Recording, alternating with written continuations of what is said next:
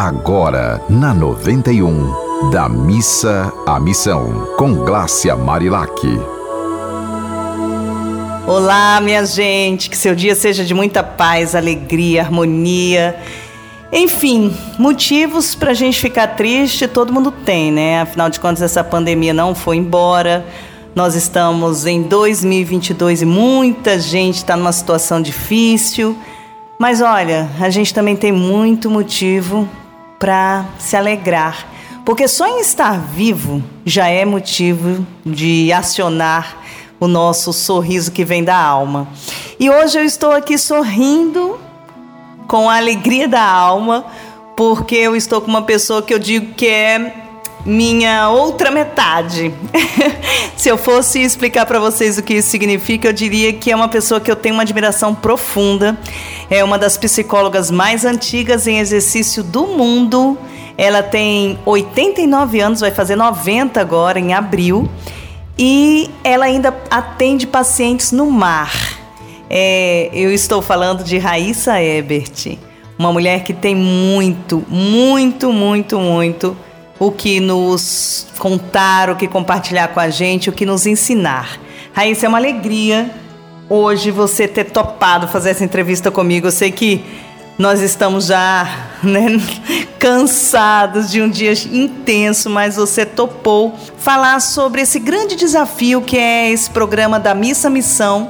Ele sugere às pessoas que é a gente ser coerente com o que fala e com o que faz e fazer o bem sem olhar a quem. O que você faz para você conseguir aos 89 anos aí já em quase nove décadas de vida conseguir ter essa vitalidade toda que você tem? Olha, são muitas coisas, né? Não é uma resposta simples essa. O trabalho, por exemplo, quando a gente se dedica de corpo e alma a um trabalho, isso já é bastante vitalidade, né? E escolher bem com quem eu ando. Andar com pessoas, com pessoas que que não puxam você para baixo. Porque tem muita gente que está se lamentando o tempo todo, falando de doença o tempo todo, né? Então, melhor a gente falar de saúde, né? É melhor falar das conquistas da vida, é, muitas coisas a conexão com a natureza, né? Tem o seu a sua plantinha ali que você rega com carinho, com cuidado. E quando você cuida de uma planta, a planta cuida de você. E cuidar também, tem pessoas que cuidam de um animal, cuidam de uma pessoa, né? Mais difícil cuidar de um de um ser humano do que de um cachorro, né? Porque o ser humano tem necessidades muito profundas e nunca a gente consegue satisfazer a todos. Mas é, acho que a conexão, estar conectado.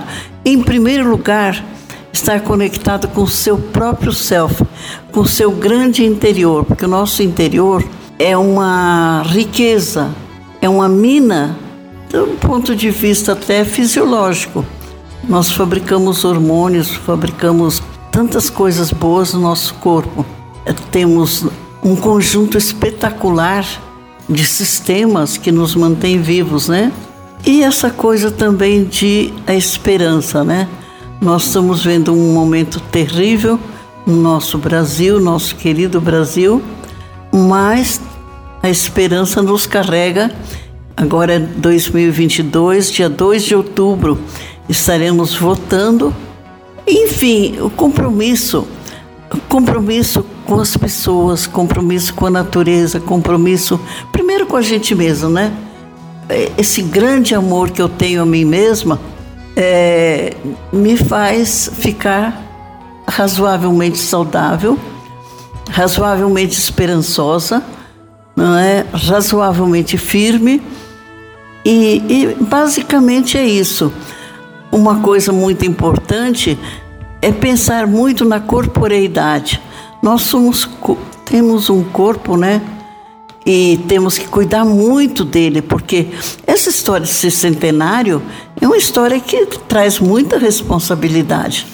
E a gente vai falar sobre esse assunto no nosso próximo programa, que é amanhã, Raíssa Ebert vai continuar com a gente. Vocês já viram aí, vocês pegaram uma pitadinha de quem ela é, gente. Essa mulher é um exemplo e merece ser seguido. Se você tiver algum exemplo como a Raíssa, assim, uma pessoa que está aí vivíssima em seus quase 90 anos de idade, dando exemplos pra gente, manda sua história pra gente no meu Instagram, arroba ou nos contatos da rádio.